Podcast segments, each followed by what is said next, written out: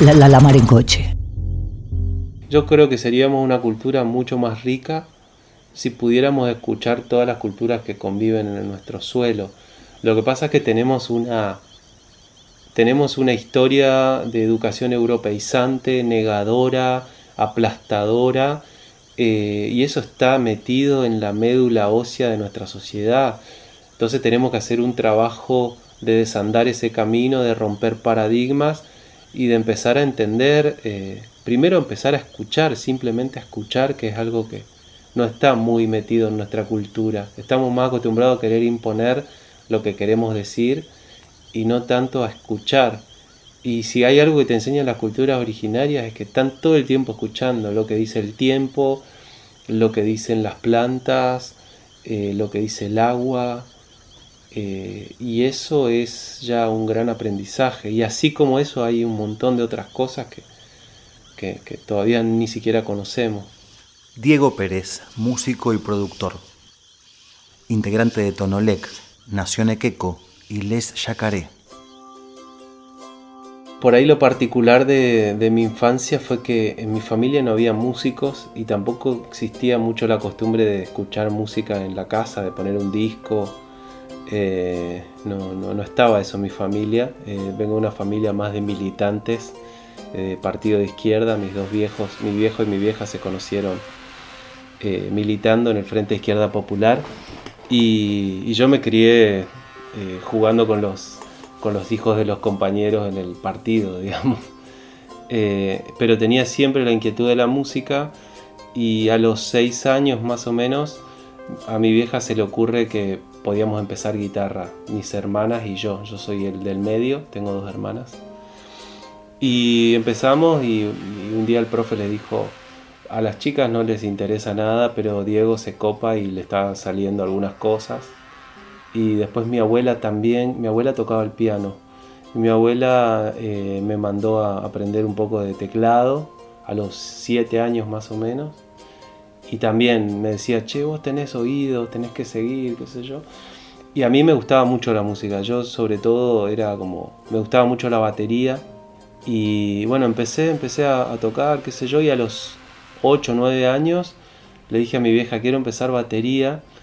Y bueno, ahí hubo una, una cosa medio traumática porque había un compañero de laburo de mi vieja que se llama Johnny Ver, se llamó Johnny Ver, y este tipo se fue con un par de músicos a, muy conocidos del, nordeste a Cosquín, tuvieron un accidente y se cayó la combi al agua y se murieron, la mayoría. Y Johnny Ver se murió. O sea que mi profesor de batería, que me iba a enseñar batería, eh, no, me, pudo enseñar, se murió una semana antes de darme clase. Eh, me río, pero fue muy trágico, pero me río porque yo quería empezar batería. Entonces, en Resistencia no había tantos profesores, dije, bueno, empiezo piano.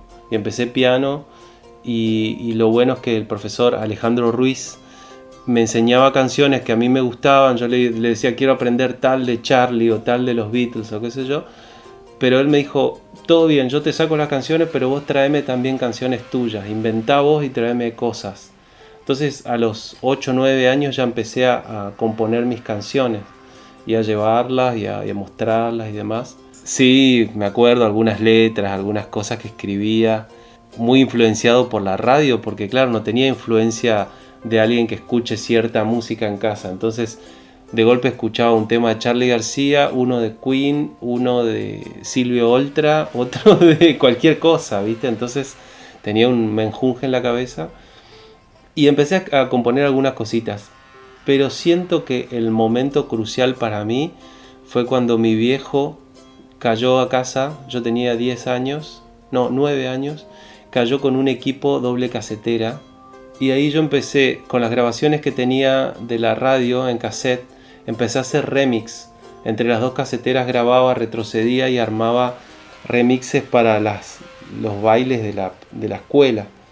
Y ahí empecé a armar mis cassettes de remixes para las fiestas, eh, a editar con, con, la doble casetera. Eran como mashups Eran como mashup y como agarraba un loop que era todo manual, retrocedía, lo volvía a grabar, entonces quedaba, qué sé yo, She's Cap to Look de, de, de Roxette. Y entonces She's Cap, She's Cap, She's Cap, She's Cap to Look. Y así, ¿viste? She's she's she's siempre sentí más el arte como, como una necesidad que como una elección. Eh, estuvo bueno cuando me di cuenta de eso porque no tuve que pensar tanto. y creo que la necesidad es algo que vos tenés que hacer y que hasta físicamente, hasta el cuerpo te lo pide. O sea, yo me doy cuenta con el tiempo que soy una persona que tiene ideas y que tiene la necesidad de desarrollarlas y sacarlas para afuera, de alguna manera. Me sale musicalmente y lo vengo haciendo musicalmente, eh, tal vez porque me sale o más fácilmente o me lo imagino de esa manera, pero podría ser en imágenes, podría ser en, cine, podría ser de cualquier otra forma. Y si no lo hago, te juro que me empiezo a sentir mal y me empiezo a sentir como que estoy lleno y voy a explotar.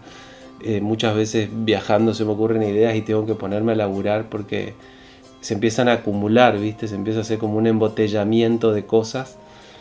Y creo que una elección es otra cosa, una elección sería algo más como, bueno, me gusta esto, me gusta esto otro, podría hacer esto, un poco más, eh, menos comprometido en algún punto, no por quitarle valor, sino por una cuestión de, de que lo puedes hacer o no hacer y no hay ningún problema, digamos.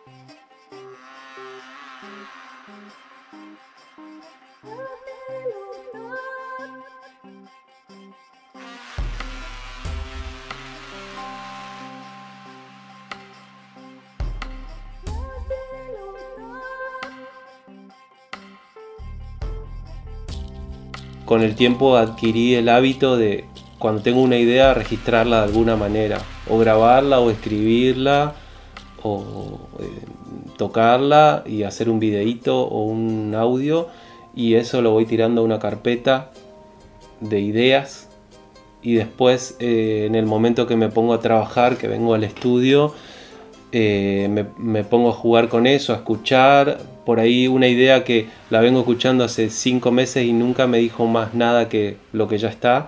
Un día digo, ah, esto combinado con esta otra cosa y, empieza a generarse una canción o empieza a generarse una idea musical. Y una vez que ya tiene personalidad, sé claramente para qué lado tiene que ir. Generalmente tengo tres cajones.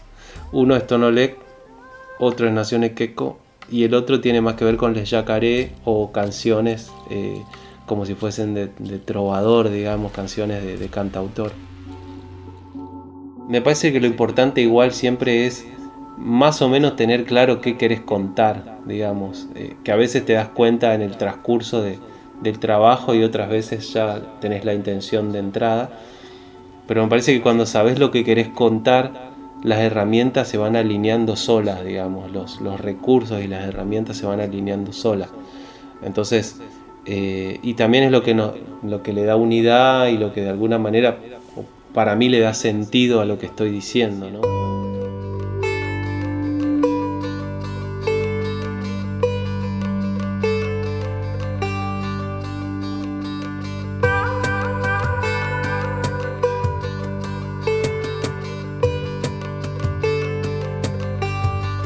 La mar en coche.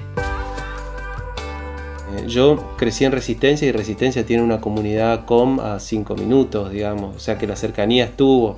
Los todos andan deambulando por, por la ciudad, muchas veces tocando el envique en la plaza o, eh, no sé, aparecían. El tema es que como sociedad eh, se, se, ignoró a las comunidades y se sigue ignorando. Ahora un poco menos, pero sigue sucediendo. Yo recuerdo que la primera vez que, presté atención fue en tercero o cuarto año del colegio, que tenía que hacer un trabajo documental para lengua y literatura y con una compañera se nos ocurrió meternos en el barrio Toba y averiguar cómo eran las escuelas bilingües de ahí.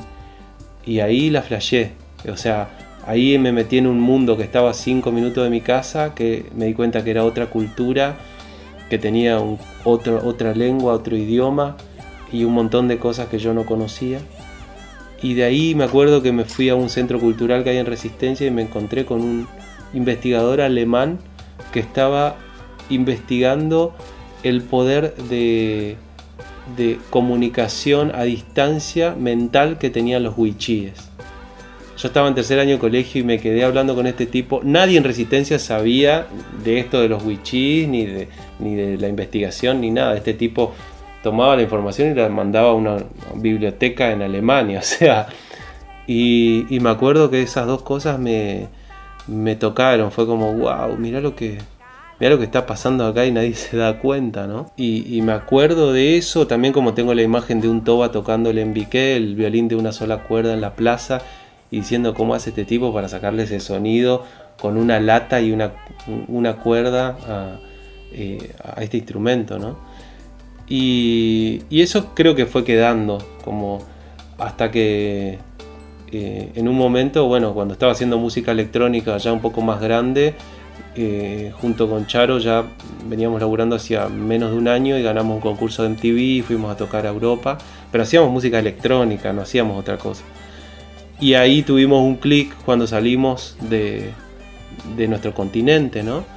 de nuestro lugar, y nos dimos cuenta que no estábamos contando nada de nuestro paisaje, de nuestro lugar, y volvimos, caímos en la crisis del 2001, 2000. Eh, yo quería venir venirme a vivir a Buenos Aires y era un quilombo, era crisis, donde vivían los de unos tíos en Bajo Flores, tenía mi computadora eh, que la llevaba a todos lados, un desastre, no tenía un peso. Y me acuerdo que, eh, ahí empecé a, hurgar un poco en el folclore y dije, no, no, folclore. Y en un momento me llega un disco que tenía una canción eh, del coro Toba Chelalapi y me repegó. Ahí sentí como que estaba. Ese sonido representaba el sonido del monte que yo conozco y me empecé a meter y empezamos a experimentar un poco con, con esa primer canción y después a viajar a las comunidades y bueno, empezó, se abrió esa puerta, ¿no? Pero, pero antes de eso eh, no había mucha, mucha permeabilidad entre los dos mundos, digamos. Era como una parte de la sociedad eh, y las comunidades por el otro lado, como algo que corren en paralelo pero no se tocan, digamos.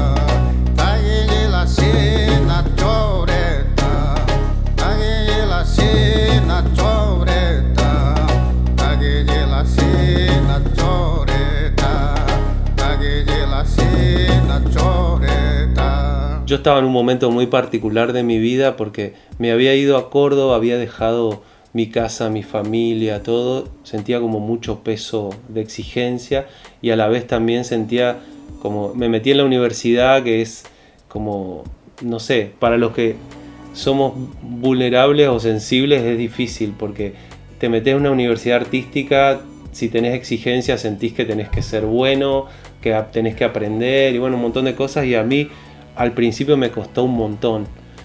Y justo en ese momento estaba en una etapa en la cual me había como propuesto terminar mis canciones. No podía terminar canciones porque sentía que si las terminaba podían ser evaluadas.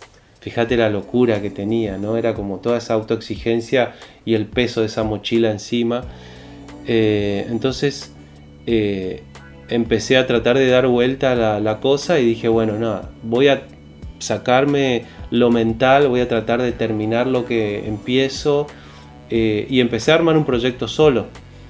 Y al tiempo dije otra vez, armándolo solo, haciendo todo, tocando el bajo, la batería, sentí que caí en mi propia trampa y dije, no, tengo que armar algo con, por lo menos con una persona más y empezar a, tocar y dejar de, de quedarme metido en la teoría, empezar a tocar, salir a, mostrar lo que hago, eh, como dándole más jerarquía a la valentía de mostrar que al hecho de que esté buenísimo o no tanto lo que haga. Casi terapéutico. Muy, es muy terapéutico, o sea, fue un momento 100% terapéutico Y creo que el comienzo de nuestro dúo con Charo tuvo que ver con eso, porque yo volví a Resistencia y dije, bueno, a ver con quién empiezo este proyecto y la llamé a ella y le dije, che, no nos conocíamos mucho, nos habíamos visto dos o tres veces.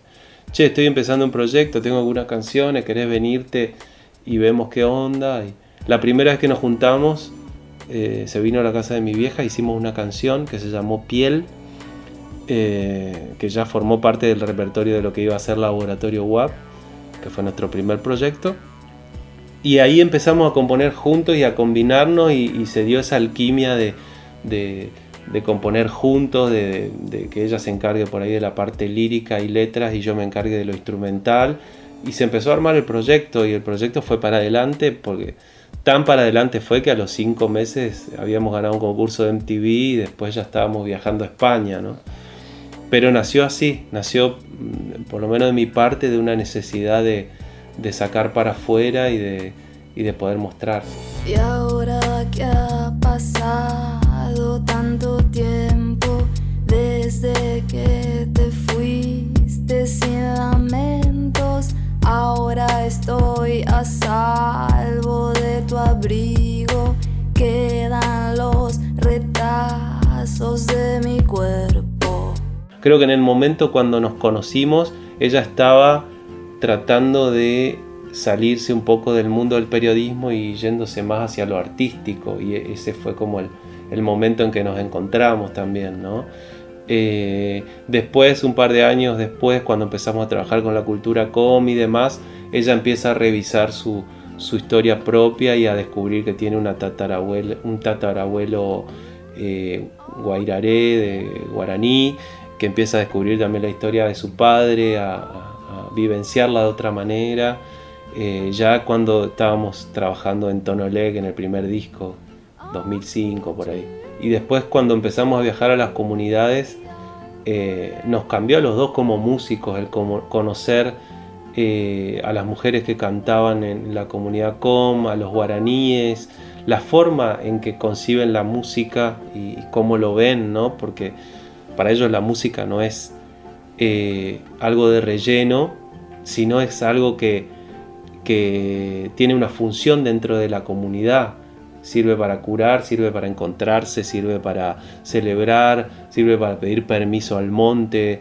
Eh, entonces el músico es como un funcionario más de la comunidad, digamos, no es la estrella, el star que se sube al escenario y muestra sus virtudes, sino que está canalizando ciertas cosas que son necesarias para la comunidad. Y en eso Charo eh, absorbió de una manera muy interesante eh, esa idea y esos matices y esas formas que tienen las mujeres eh, de las diferentes comunidades y fue mezclando eso con lo que ella ya tenía, ¿no? Lo mismo que fuimos haciendo también con, nuestro sonido a nivel compositivo. Cuando empezamos a, conectarnos con las comunidades allá en Chaco, nosotros ya estábamos viviendo en Buenos Aires, intentando vivir de la música, estábamos entrando en un carril rápido que para nosotros era extraño porque veníamos del Chaco. Eh, y entonces ahí, a contramano de todo, empezamos a viajar a las comunidades que tienen un, ritmo totalmente diferente. Eh, pero creo que nos hizo muy bien, porque tener ese contraste nos ayudó a no perdernos en la inmensidad de, la ciudad de Buenos Aires y de, de, toda la movida que hay acá. Eh, para nosotros del interior no es fácil venir a, una ciudad tan grande. Y justo en ese momento conocimos las comunidades, entendimos este, empezamos a entender este concepto de la música y del arte para ellos. Entonces fue como algo que también nos bajó a tierra y nos dio una base eh, para, para, poder eh, construir desde ese lugar, ¿no? Y fuimos aprendiendo. O sea, la primera vez fuimos a los tropezones con un montón de cosas para grabar, sacar fotos, registrar y ya nos dimos cuenta ese día que no había lugar para sacar nada, que teníamos que simplemente dejarnos llevar y estar como parte de, ese paisaje, compartir. Fuimos a encontrarnos con el coro Chelala Pi que estaba... Nosotros pensábamos que era un ensayo, pero para ellos no hay ensayo, es juntarse a cantar. Entonces fuimos, nos prestaron instrumentos de percusión y empezamos a formar parte de la ronda. Y ese día salimos de ahí sin grabar absolutamente nada. Nosotros habíamos planeado un viaje para ir a Chaco a grabar, o sea, pagamos nuestros pasajes, todo para hacer eso y no, no pudimos grabar nada. Y después de, ese encuentro me acuerdo que dijimos, esto, esto va a ser un proceso, esto no va a ser venir y, grabar y después hacer un remix. Acá lo que, lo que, que está pidiendo este proyecto y lo que nosotros dos necesitamos es otra cosa. En eso estuvimos muy en sincro y nos dimos cuenta que necesitábamos vivir un proceso de conocimiento, de aprendizaje, de, algo que se, hace en tiempo real, que no es... Eh, eh, una cosa es eh, la información y otra cosa es el aprendizaje, ¿no? Y, eso lleva tiempo y, y a nosotros nos, nos empezaba a transformar. Y ese primer proceso fue algo que nos llevó casi cinco años, que después recién eh, decantó en un primer disco, ¿no? En el 2005. Pero este encuentro fue en el 2000, 2001.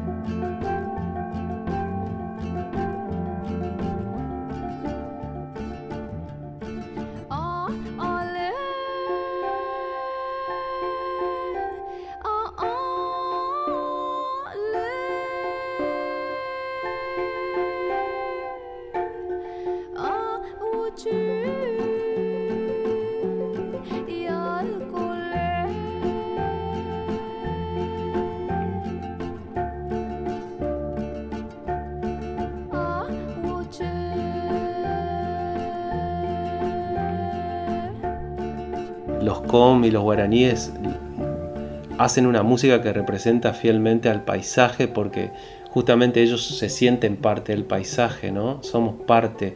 Los tobas dicen, eh, el monte no nos pertenece, nosotros pertenecemos al monte. Y eso lo demuestran en su música. Eh, y, eso a mí me ayudó mucho porque yo conozco ese paisaje. Yo crecí yendo al río, crecí yendo al monte. Y después por otro lado creo que me ayudó mucho eh, las herramientas que, fui tomando del estudio universitario. Claro, los timbres son los colores de este paisaje. El embiqué es el eh, el violín toba, su nombre ya te lo dice, es el sonido que hace el jaguareté cuando se afila las uñas en el árbol, ese sonido áspero, eh, entonces empecé a, tomar esos diferentes eh, colores y a entender cómo era la paleta de colores. Y después a tratar de trabajar eso desde la herramienta electrónica. Las texturas, eh, los sonidos, los cantos de los pájaros, cómo cantan las mujeres, que cantan ese sonido quebrado que viene como de los pájaros, medio como un llanto, el tambor, eh, el sonido de las semillas que también está en el paisaje y que también es un sonido como eh, muy, muy colorido, eh, la calidez de las cuerdas, ¿no? las cuerdas te diría que son casi un amarillo y un naranja. Entonces te empezás a dar cuenta de esas cosas y empezás a internalizar esos, esos elementos y después a la hora de, de componer y de generar esta alquimia, esta integración, vas pintando pensando en estos paisajes. Eh, muchas veces decíamos con Charo que en realidad lo que buscábamos era pintar paisajes sonoros. Y fue una de las cosas en Tonolec que más eh, me tocó trabajar, ¿no? Como, bueno, a ver qué paisaje sonoro pintamos para contar esta historia, ¿no?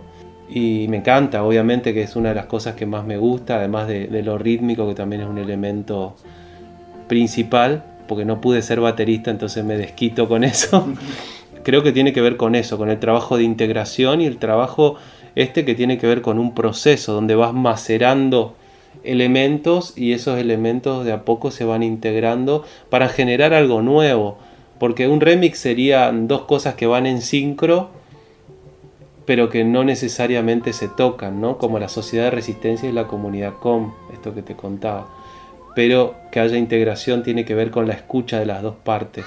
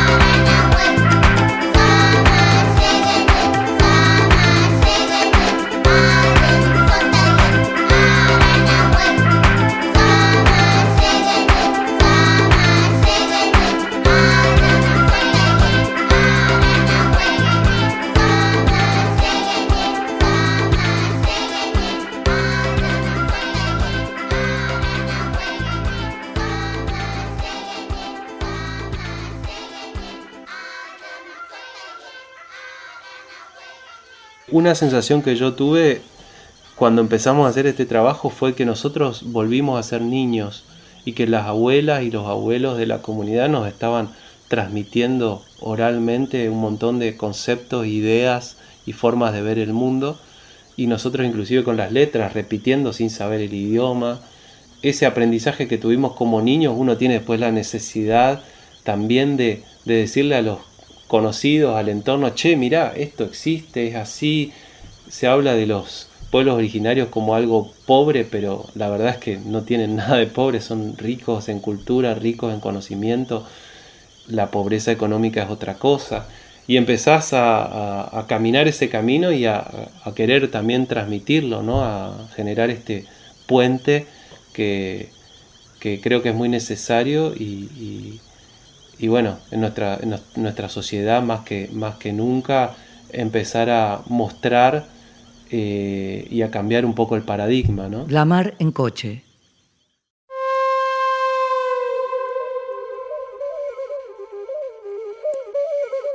Lamar en coche. Diego Pérez, músico y productor, integrante de Tonolec, nació en Equeco y Les Yacaré. Bueno, La Plegaria del Árbol Negro, que es nuestro segundo disco, que salió en 2007-2008 creo, fue, bueno, para mí es, el favorito, es mi favorito, eh, pero sobre todo porque siento que el primer disco lo amo, pero fue un disco donde estuvimos muy pendientes de qué ingredientes poníamos para generar esta alquimia, este sonido nuevo, eh, también con mucha, con ciertos temores, porque estábamos tomando la influencia de nuestros pueblos originarios, con respeto, pero también eh, queriendo que entiendan eso ellos. Bueno, un montón de cosas que, suceden cuando haces algo por primera vez. Y ya el segundo disco lo hicimos con una fluidez y con, cierta eh, confianza en que este sonido ya estaba y que podíamos eh, jugar y que podíamos componer y que, que se iba a ir dando se iba a ir dando este, esta alquimia sola, ¿no? Escribimos más, más letras, más, más música nuestra, más canciones propias, eh, escribimos algunas canciones ya infantiles, también nos volcamos un poquito más al folclore criollo, entendiendo que el folclore criollo tiene una influencia aborigen también. Bueno, el cosechero, techo de Exacto, el cosechero, que es eh, eh, esta versión que hicimos de, de, la canción increíble de Ramón Ayala y Techo de Paja, que es como una milonga campera, que tiene una base mezclada con dub también, y la parte indígena, ¿no? Entonces creo que de alguna manera pintamos como ya los tres pilares de Tonolec, la parte indígena electrónica, la parte folclore criollo y la parte infantil que nos pareció muy necesaria desde el comienzo porque nos dimos cuenta que, que la música y, las lenguas se transmiten eh, y se aprenden como niños, se aprenden repitiendo, se aprenden escuchando. Eh, y, creo que ahí sentamos esas bases. Y después, bueno, el concepto de, del árbol negro, que es una historia que aprendimos de un libro de Pablo Wright, que es un, un grosso antropólogo amigo que trabaja eh, y escribe libros y trabaja con las comunidades COM hace mucho tiempo. Él nos contó esta historia del árbol negro, del árbol negro, que tiene que ver con con em, que los chamanes van eh, generando conocimiento y pasando como estadios en sus sueños, yendo a un gran lago que tiene un árbol negro y que eh, hay que treparlo y hay como diferentes niveles que tienen que ir pasando donde sortean diferentes pruebas, ¿no? Y esto todo es en el sueño, ¿no? No van a la escuela a la mañana, sino que es durante el sueño donde ellos van desarrollando y afinando su, percepción. Y para nosotros fue muy interesante eso también, ¿no? entender cómo, eh, cómo estas comunidades le dan tanta importancia al mundo onírico y al sueño y cómo también aprenden de, ese, de ese ámbito. ¿no?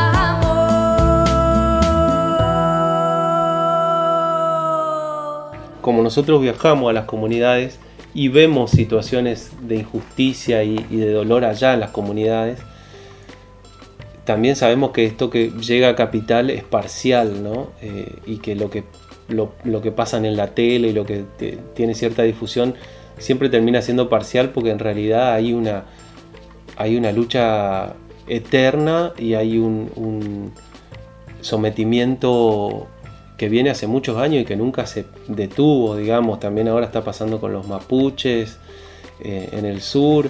Eh, creo que todavía como sociedad, inclusive los gobiernos con los que más estamos de acuerdo, eh, todavía como, como sociedad no hemos entendido otros paradigmas que son necesarios para entender a nuestros pueblos originarios.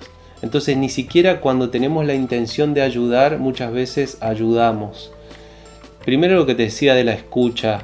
A veces la gente manda un camión de ropa a una comunidad y vos vas a la comunidad y te dicen, no, che, nos mandan camiones de, ropa y de alimento, pero nosotros necesitamos un tanque de agua y un violín para el coro.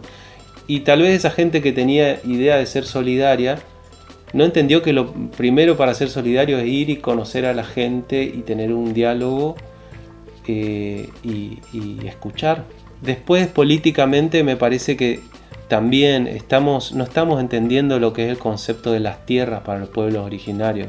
Ellos son parte de la tierra. Para ellos la tierra no, les pertenece realmente, pero necesitan que la tierra esté suelta, que esté libre, ¿no? Para, porque esa tierra fue su supermercado, porque fue el lugar donde encontraban sus medicinas y hoy con los agrotóxicos no las encuentran su cultura está basada en la vida ahí, entonces tenemos que entender eso. Y por otro lado, los únicos que están defendiendo eh, la naturaleza, que no se contaminen los ríos, el aire y demás, son nuestros pueblos originarios y alguna porción chiquita de la sociedad. Entonces también tenemos que aprender eso, ¿no?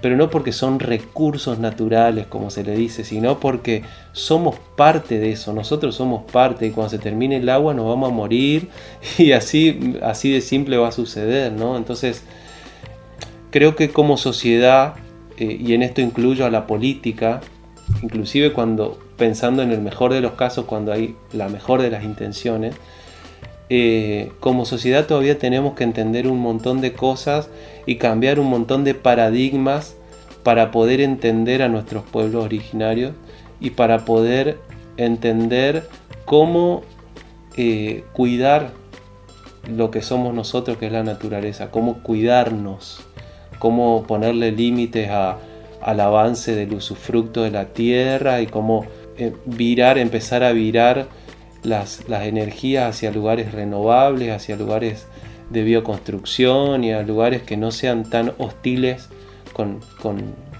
lo, que somos nosotros, que es la naturaleza.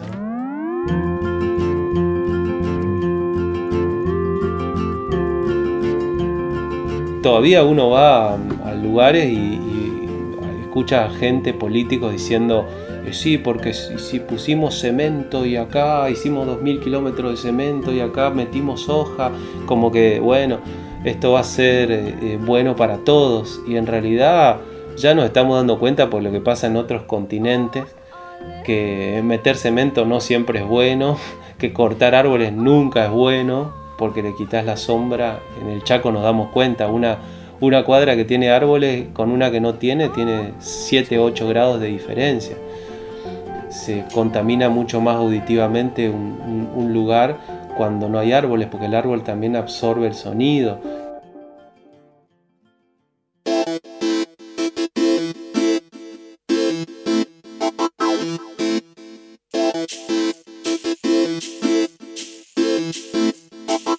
Nación Equeco. Yo en el 2007-2008 ya había armado un proyecto eh, pensando en hacer una música que se pueda danzar. Y me junté con seis percusionistas de la bomba de tiempo y fuimos nos salió una gira a Grecia y a Turquía que acá nadie se enteró porque después volvimos y no pudimos seguir con el proyecto. Pero pero yo ya en ese momento sentí que había algo que había que conectar con el cuerpo que no se podía decir con las palabras o que en todo caso conectando con el cuerpo y conectando con las sensaciones, cuando aparecía una palabra era mucho más profunda y llegaba mucho más hondo, ¿no? Eso se fue macerando de a poco porque yo eh, en un momento cuando ya estábamos ya estábamos empezando a hacer el primer disco con Tonolec, empecé también a ir a, rituales, a rituales con, plantas, a rituales de curación, con diferentes cosas, pero fui más que nada para escuchar la música, no para tomar nada, sino para escuchar la música y, tomar contacto con esa música que no estaba hecha para un escenario, sino que estaba hecha para cumplir una función dentro de la comunidad y dentro del ritual. Y en esos, en esos encuentros me fui dando cuenta de que no solamente la música era canal para transmitir cosas, sino que el cuerpo, conectar con el cuerpo, conectar con el ritmo, era necesario para entender ciertas cosas, a las cuales yo hoy en día les llamo certezas físicas. Le puse ese nombre porque siento que las fichas a veces te, caen mentalmente, pero uno cuando te caen solamente mentalmente puedes desconfiarle, buscas la explicación y el razonamiento. Pero cuando te cae una ficha física, no puedes dudar de eso, porque es una certeza que está, de alguna manera se imprime en tu cuerpo y no hay manera de desconfiar de, ese nuevo conocimiento, de esa, nueva idea. De alguna manera empecé a trabajar esto de que se podía hacer una música que se dance, que tenga contenido, que tenga cierta información y que eh, esta información llegue no solamente por el lado del texto y de las palabras, sino también por el ritmo y por el cuerpo. Lo que sucede con la música andina, con la austeridad, con las sonoridades que hay ahí, y con Tonolec no lo había explorado. Eh, justo había hecho un par de viajes a Perú y a Bolivia, donde también grabé cosas y empecé a sentir esto del equeco, ¿no? del viajero. El, equeco es una figura, eh, un semidios de la cultura andina, aymara, eh, que trae buena fortuna y que de alguna manera yo sentía que era ese viajero que iba recolectando cosas y dejando cosas en su camino. ¿no? Entonces, en, medio de toda esta alquimia de, elementos y esta necesidad expresiva nueva que estaba surgiendo, eh, ahí me di cuenta que tenía que tenía que buscar la armadera y hacer un cajón nuevo que iba a ser Nación Equeco, que, me di cuenta de esta, de esta necesidad ¿no? de, salir a tocar, de poder también improvisar más en vivo, abrir la estructura de las canciones, que por ahí en la música que tiene que ver más con, con el formato canción, vos tenés una estructura más para que la gente esté sentada y lea eso de una manera, pero cuando la gente está bailando y se suelta con el cuerpo, la, estructura abierta de la improvisación es mucho más potable. Entonces me di cuenta que necesitaba explorar todas esas cosas y, bueno, a toda esa necesidad de exploración le puse Nación Equeco y es lo que bueno estoy empezando a transitar ahora.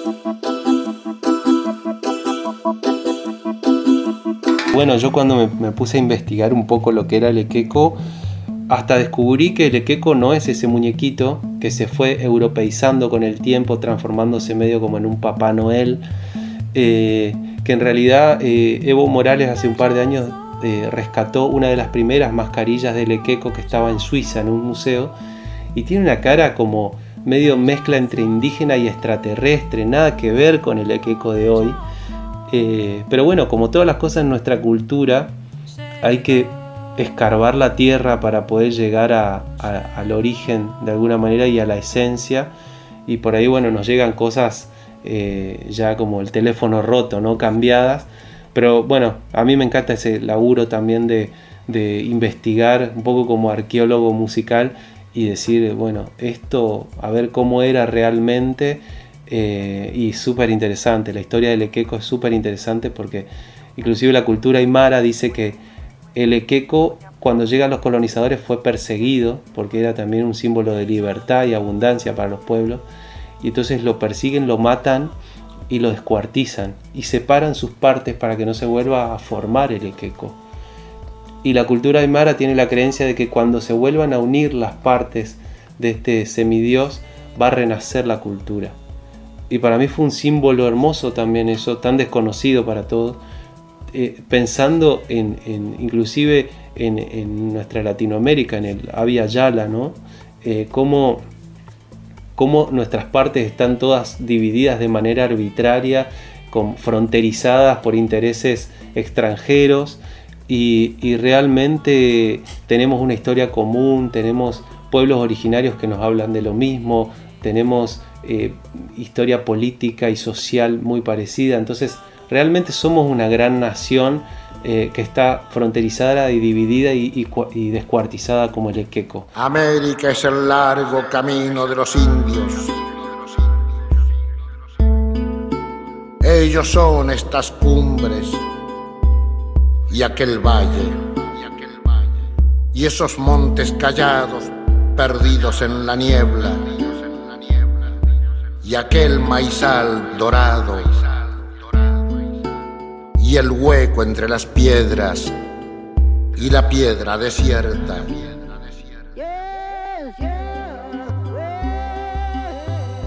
Justo me tocó eh, en un viaje que, estuve en México, me tocó un encuentro que hacen eh, los zapatistas ahí en cerca de San Cristóbal de las Casas en la Universidad de la Tierra, que se llama Conciencia ellos hacen dos encuentros anuales, uno que se llama Comparte, que es invitan artistas de todo el mundo y, generan movidas artísticas.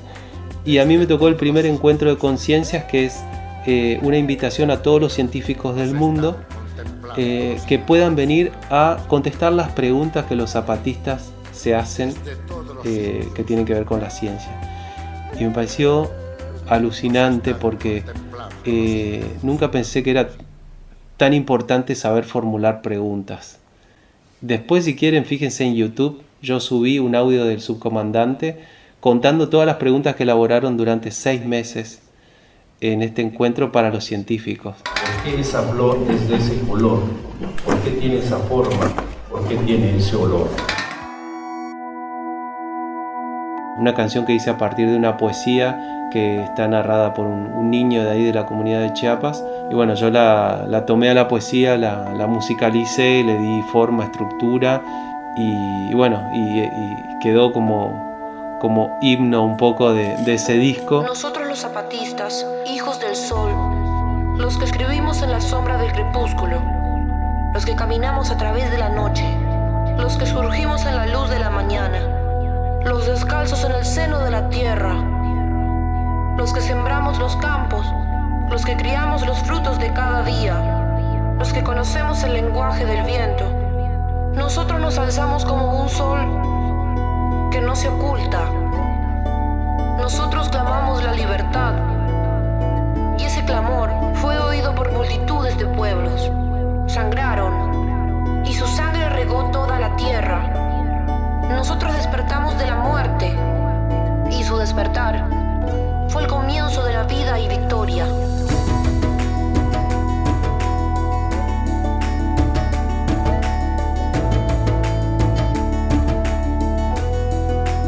No niego que existe la maldad, no niego que existe la injusticia, no ignoro que existe falsedad, el odio, la traición y la malicia. No niego que existen tampoco ignoro los infiernos, el horror y el robo y todo lo que causa sufrimientos. Hoy es tiempo de soñar que todos los colores se hermanan para construir el árbol de la vida, donde reine la paz, la justicia y la libertad. Empecé a trabajar con loops, con formas abiertas, eh, con instrumentos y tal vez con un instrumento acústico es más fácil improvisar pero los electrónicos no están tan armados para la improvisación. Entonces eh, me empezó a surgir esta inquietud, ¿no? Porque también yo veía a los músicos electrónicos en escena y muchas veces está la computadora y el chabón eh, ahí al lado de la computadora, pero vos no sabés si está haciendo algo brillante o está chequeando su mail, digamos, no te enterás como público. Eh, y también está como de alguna manera ceñido a, estar ahí al lado sin moverse. Entonces me empezó a surgir la inquietud de que yo quería tocar la música electrónica pero de una manera más orgánica, moverme en el espacio, poder generar música a partir del movimiento. Entonces empecé a diseñar eh, en mi cabeza primero un instrumento que me permita tocar melodías, cambiar texturas y hacer diferentes cosas moviendo las manos en el aire. De alguna manera uniendo la música y la danza en un solo instrumento. ¿no? Eh, entonces hablé con un amigo que es programador, eh, Yamil Burgener, que también es chaqueño y vive en Córdoba. Y, empecé a hablar con él a ver qué se podía hacer, cómo se podía desarrollar un instrumento que responda a estas necesidades. Algo del theremin, ¿no? Claro, tiene algo como el theremin porque el theremin se toca con las manos en el aire, pero el theremin es algo que funciona con ondas electromagnéticas, o sea, es físico de alguna manera. Esto es digital, pero logramos un instrumento inalámbrico que tiene como le pusimos la forma de unas linternas, también ahí trabajé con un diseñador industrial. Logramos algo que, que, que yo lo tengo en las manos, que se mueve y que a partir del movimiento que hago y de los botones que voy tocando, los diferentes controles, voy generando diferentes respuestas sonoras. Entonces puedo, no sé, lanzar un didgeridoo que lo voy filtrando en tiempo real y mientras tanto en la otra mano voy tocando melodías. Y si cambio el comando puedo lanzar frases como lanzo la, la voz de Atahualpa Yupanqui en algunas canciones, pero puedo ir sampleando cosas y disparándolas en vivo. Eh, puedo mover el sonido de izquierda a derecha, bueno, diferentes cosas que fuimos desarrollando, es como un juguete, ¿no? Eh, diseñé mi, juguete favorito eh, y todavía lo sigo desarrollando con estos aliados increíbles que, me fueron acompañando en, la idea, en la locura, pero sobre todo con esta necesidad expresiva de salirme de la lata de la computadora y poder tocar de una manera más orgánica y más improvisada lo electrónico, ¿no? El instrumento se llama, le puse este nombre, es Sonoluma, Sonoluma, sonido y luz, porque tienen unas luces también, entonces muchas veces empezamos los conciertos, empiezo tocando entre la gente con todas las luces apagadas y solamente eh, se ven los instrumentos iluminando y las notas sonando. Entonces la bauticé Sonoluma. También cuando hablo de este instrumento muchas veces hablo de autonomía eh, tecnológica. Creo que es totalmente posible. Lo que pasa es que tenemos también una mente colonizada en lo que respecta a herramientas y a tecnología. Y tal vez tenemos que empezar a pensar un poco más en que las herramientas que nos llegan, hechas por un alemán o por un suizo, tal vez el tipo las hizo de acuerdo a su necesidad expresiva.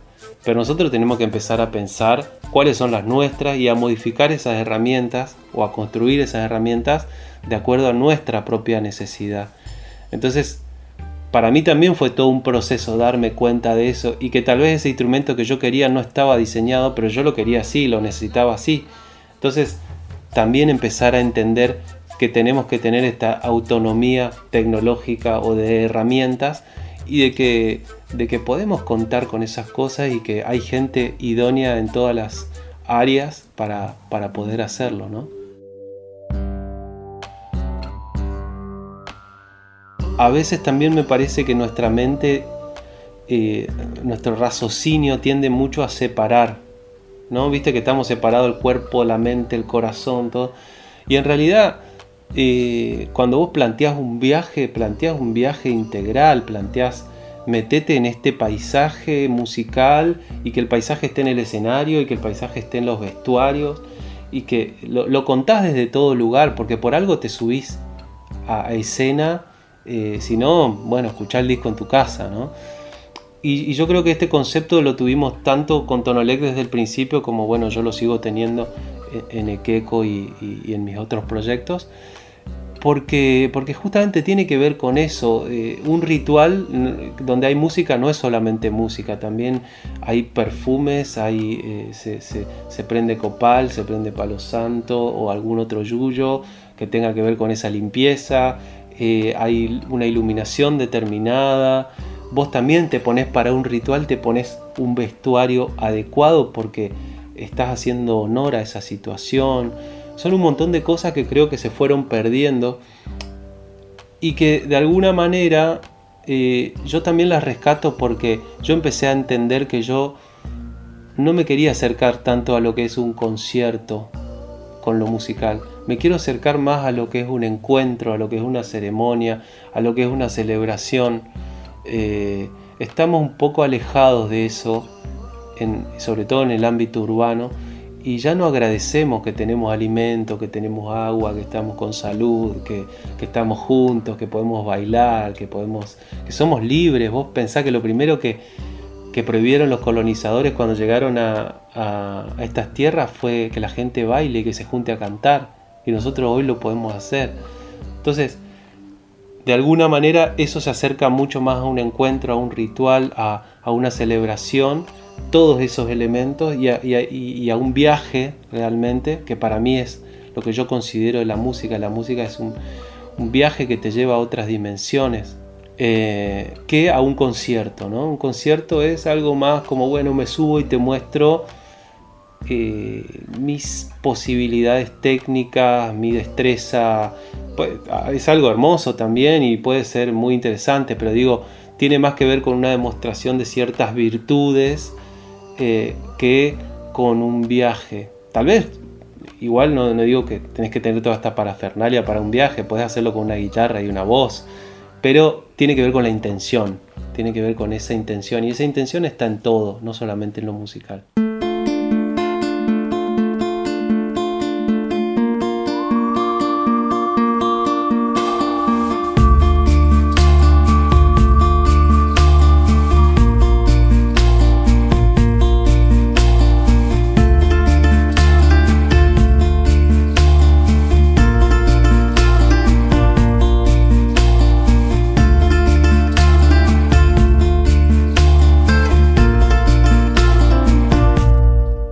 Sí, Les Yacaré es un proyecto para mí que, es un proyecto donde me di el, gusto de encontrarme con amigos eh, y de alguna manera de volver al, origen de lo, que, de lo que es este juego de hacer música, ¿no? este juego tan serio de hacer música, que tuvo que ver con encontrarme con amigos que, son mis amigos con los que empecé a experimentar eh, tocando música allá en la adolescencia, a los 11, 12 años, que armamos nuestra primera banda y no sabíamos absolutamente nada de teoría musical ni de nada y nos poníamos a jugar horas en, un cuarto y generábamos sonidos y generábamos texturas y cosas eh, y no teníamos la intención ni de salir a tocar ni de mostrar un disco ni de nada. Era simplemente juntarse pasamos de los Playmobiles a los instrumentos, pasamos de, jugar eh, en, la, tierra y hacer cosas eh, con, diferentes juegos a agarrar instrumentos como un juguete, más, ¿no? De hecho, me acuerdo que con esa primera banda, el soporte de mi micrófono era la grúa de Playmobiles y el micrófono atado ahí, que era un micrófono chiquito que teníamos. O sea, tan así era el juego y bueno, después de mucho tiempo con estos amigos queridos que seguimos siendo amigos, Juan Pablo Sorrentino y Esteban Peón, que amigos que admiro muchísimo también y que son grandes artistas, nos volvimos a juntar y dijimos, che, ¿y si volvemos a, jugar, volvemos a, hacer canciones juntos, volvemos a esta esencia de, la música como juego? Y empezamos a hacerlo y de ahí salió un disco que, que se llama El que se asoma les Yacaré, este proyecto.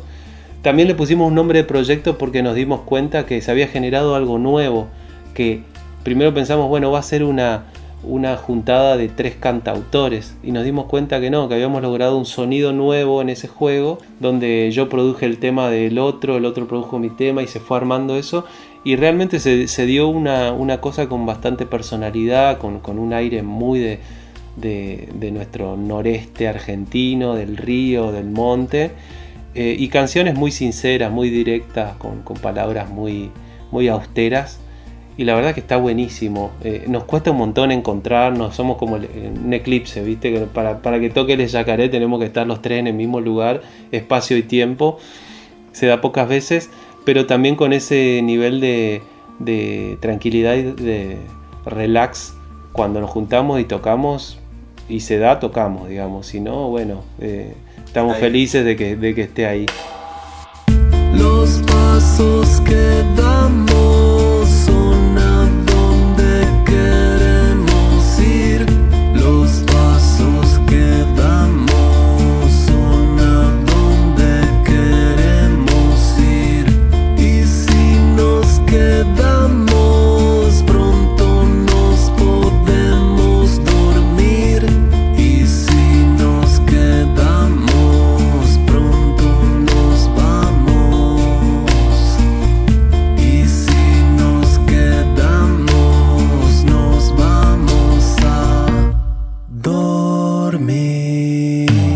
La mar en coche. Producción: Celina Sereno, Ariel Izajarov, Maru Valdiuter, Diego Escliar, Jimena Astudillo.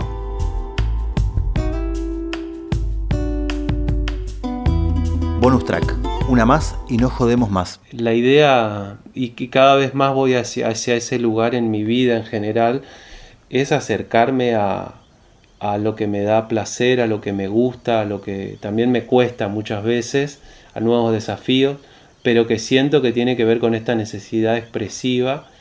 Eh, realmente siento que mucho tiempo, bueno, me vine a vivir a Buenos Aires con la idea de progresar en la música y de vivir de esto y un montón de cosas que, que por suerte fuimos logrando eh, en este camino, pero hoy no siento que estoy corriendo atrás de ninguna zanahoria y siento que lo que hago sinceramente lo hago para, para disfrutarlo y si hay cinco personas que lo valoran me encanta y si hay 100 también.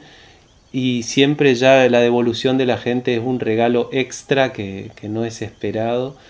Así que nada siento que eso realmente me hace eh, todavía disfrutar mucho más de lo que, de lo que voy haciendo